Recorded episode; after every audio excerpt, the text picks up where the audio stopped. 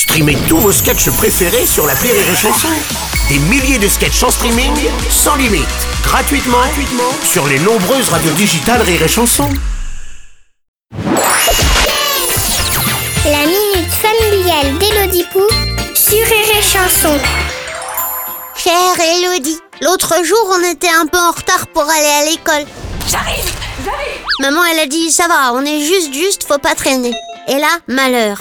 Madame Claque-Dur, la concierge, elle nous avait guettés par sa petite fenêtre. Elle a sauté sur maman pour lui raconter comment son chat s'était sauvé, blablabla, et son oncle qui a un rhume de hanche et tout ça. Ben, Ça, c'était à prévoir, hein Du coup, on est arrivé à l'école à l'heure de la cantine. Vous êtes en retard, comme d'habitude Pourquoi les concierges elles ont tant de choses à dire et personne pour les écouter? Et puis, ça existe un rhume de hanche?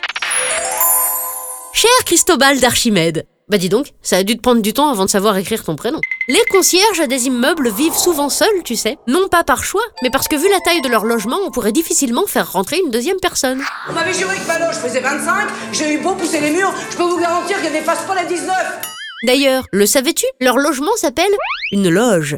C'est ignoble chez vous. Comme celle des artistes. Elles sont donc en représentation permanente. Comment peut-on vivre dans un courbi pareil? Et ont souvent d'ailleurs une permanente. Et puis, elles habitent dans l'immeuble dans lequel elles travaillent. Elles n'ont donc pas le loisir de croiser d'autres gens que ceux qui vivent également dans l'immeuble. Ni de raconter autre chose que ce qui se passe dans l'immeuble.